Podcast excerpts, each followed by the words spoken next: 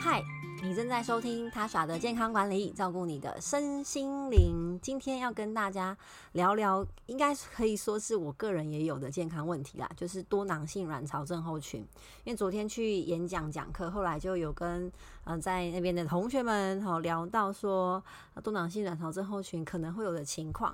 那昨天讲的主题其实应该算是 DGI 饮食跟一些营养品的搭配。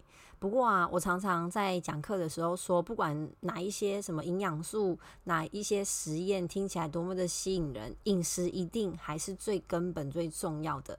我们不能依赖任何的呃营养品哈，甚至是药物。药物可以帮助我们更快的解决问题，不过大家一定多多少少都听过，不管是中西药，其实都会有副作用。我们还是要尽量用饮食拉到六十分。那这个多囊性卵巢症候群呢？我们先来听听看有什么症状哦，大家可以对照一下自己或是身边的女性朋友们。首先呢，第一个是月经，它的时间很不一定。其实一般正常的月经周期应该是二十八天。但是呢，多囊性卵巢症候群的患者啊，他一年会少于大概八次，所以可能是呃一一个半月或是两个月才来一次，甚至有些人变季经，好三个月来一次，最久的好听过半年，甚至也当然曾曾经听过一整年他都没有来的。然后只要你的周期间隔超过三十五天，你就可以怀疑自己有多囊。虽然大家常常听到这个症状，年轻的时候都会觉得啊这样好好哦，因为 MC 来。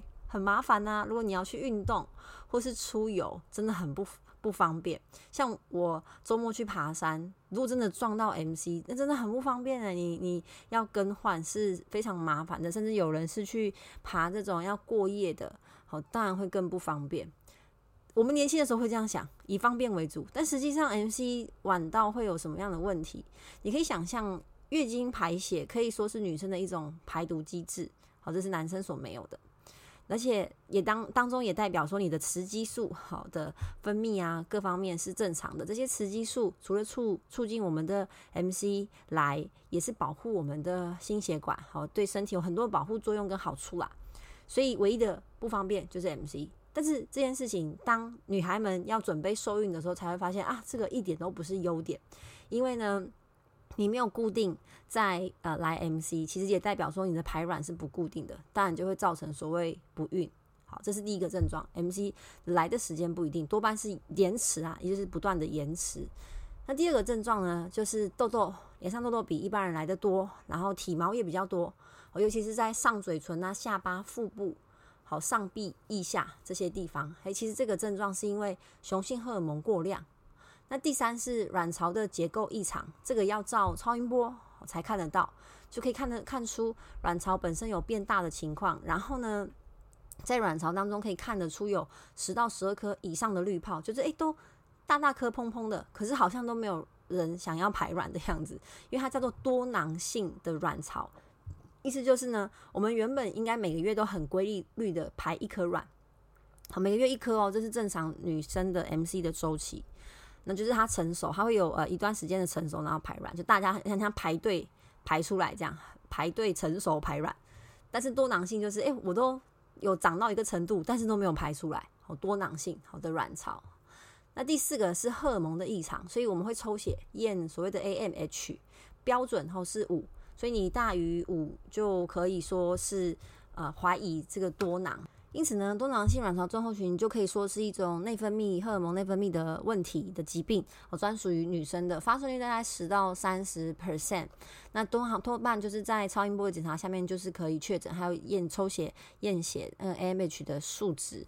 那致病因子其实目前研究没办法很确定说为什么会有这样子的问题啊，所以可能考虑啊，怀疑跟基因有很大的关系，但是跟小时候接触到的环境啊、饮食啊，还有呃跟胰岛素的阻抗性会有蛮大的关系，所以我们等一下后面会聊聊看这个饮食。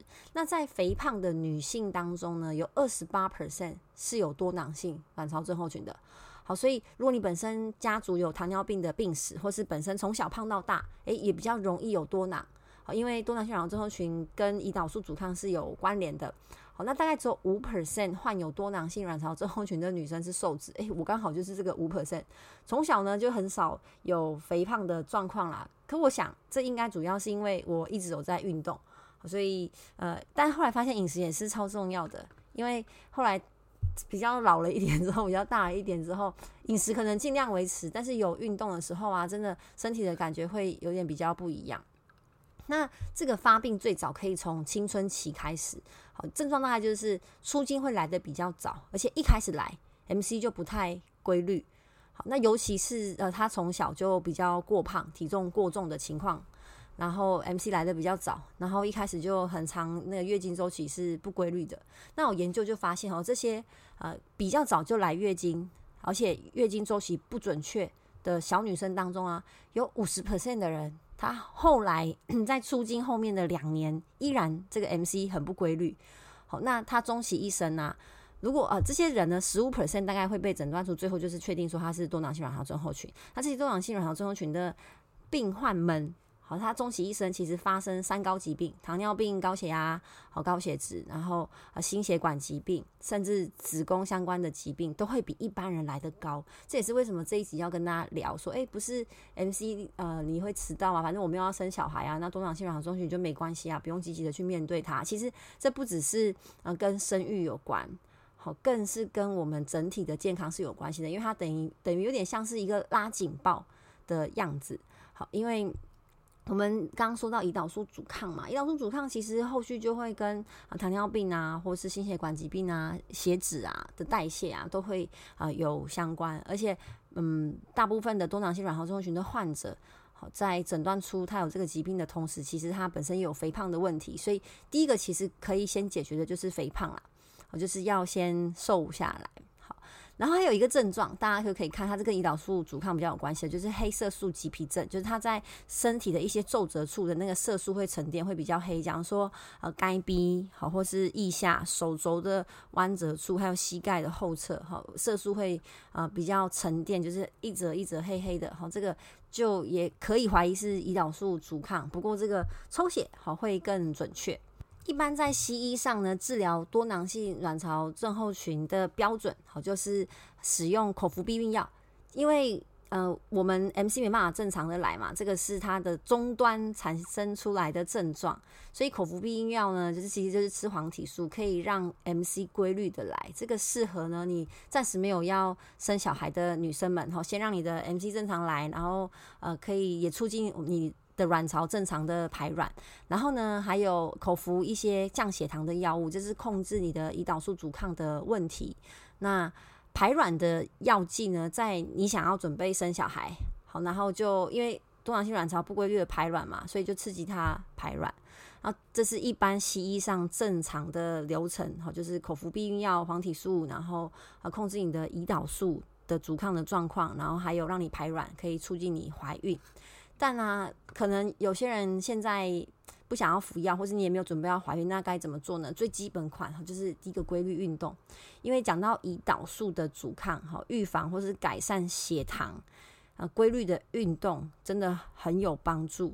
那如果你真的不喜欢运动，可以先从最简单的走路开始。我现在发现好多人就是有心想要开始运动，哈，有一些我的听众来跟我分享，蛮感动的。他原本可能完全没有运动的习惯。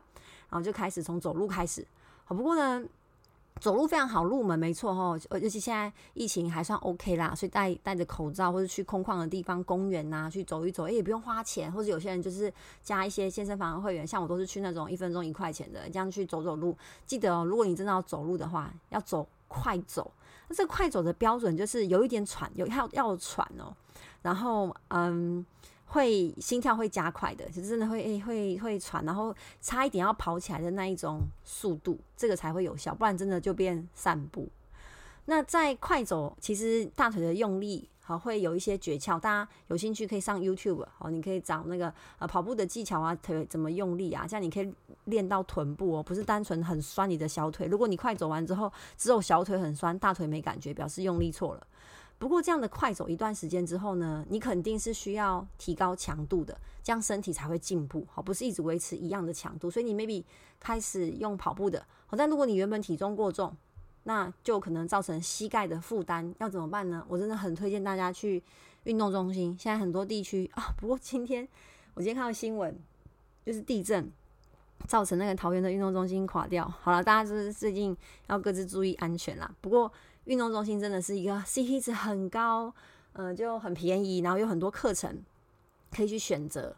好，你就可以去上短期短期的课程，或是一堂一堂的课程。那你说要上什么好？其实你觉得喜欢开心的就可以，不管是拳击有氧啊，或是有些人是去尊吧跳舞啊，或是团体的重训都好，因为运动强度是需要慢慢的增加的。好，然后我们运动跟饮食的控制的目标就是 BMI 要十八到二十四就是标准，但你要看体脂啊。女生的话，三十岁以上体脂尽量控制在二十七以内，这样是最最最安全的。好，那营养补充品。要吃哪一些呢？像第一个是 D 三，好，因为它可以改善排卵卵子的健康，提升你的受孕率。不过就算说，哎，我可是我现在没有要怀孕啊，但 D 三对于你长期的保养还是有很大的好处。那 Q ten，好，这个也是帮助我们受孕，好，肌醇也是。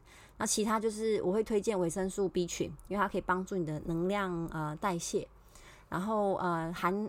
铁也是可以多吃一点啦，虽然我们的 MC 的血量都会比较少，可是我觉得女对女生来说，铁还是可以多吃。那如果你真的有要准备受孕，好，矿物质锌也要多吃。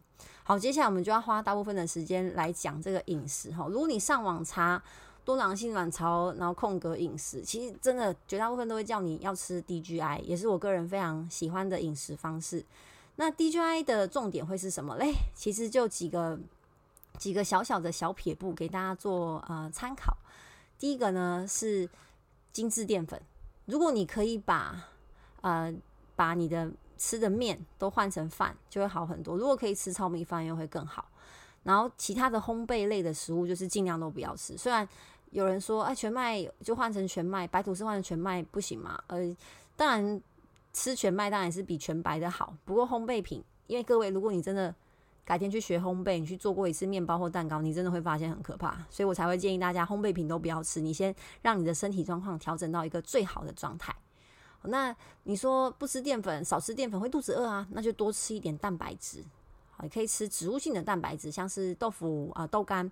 我最近在研究那个豆豆类食物，觉得诶很有趣。其实它很多好吃又很健康的，但不是一些塑料啊，有些塑料太多，油又太咸了。但是还是有很多很好的豆类的加工品是健康的，而且对肾脏也有保护的效果。多吃点蛋白质，对你运动的表现也会有帮助。所以肚子饿，好就吃蛋白质。那蔬菜更不用说啦，吃蔬菜有说不完的好处。能吃蔬菜的时候就尽量做选这样选择。然后水果的部分呢，大家印象中水果是很健康嘛。不过因为糖尿病患者其实他本来就不能摄取过多的水果。那多囊性卵巢症候群其实跟胰岛素也会有点关系嘛。一天就建议两个拳头，不要再多，两个拳头的水果。那关键会是在你的淀粉的替换，淀粉的替换最最最重要了。如果你愿意调整你吃的。淀粉的量跟值应该好的症状就会有所改善。那有些禁忌啦，因为胰岛素阻抗也会带出身体容易发炎，所以我们很多的饮食习惯就是要往避免发炎甚至抗发炎去走。所以甜食其实会是一个蛮大的禁忌。像我那时候去看医生，就检验出我有一点点的多囊，其实 M A A H 我没有高很多。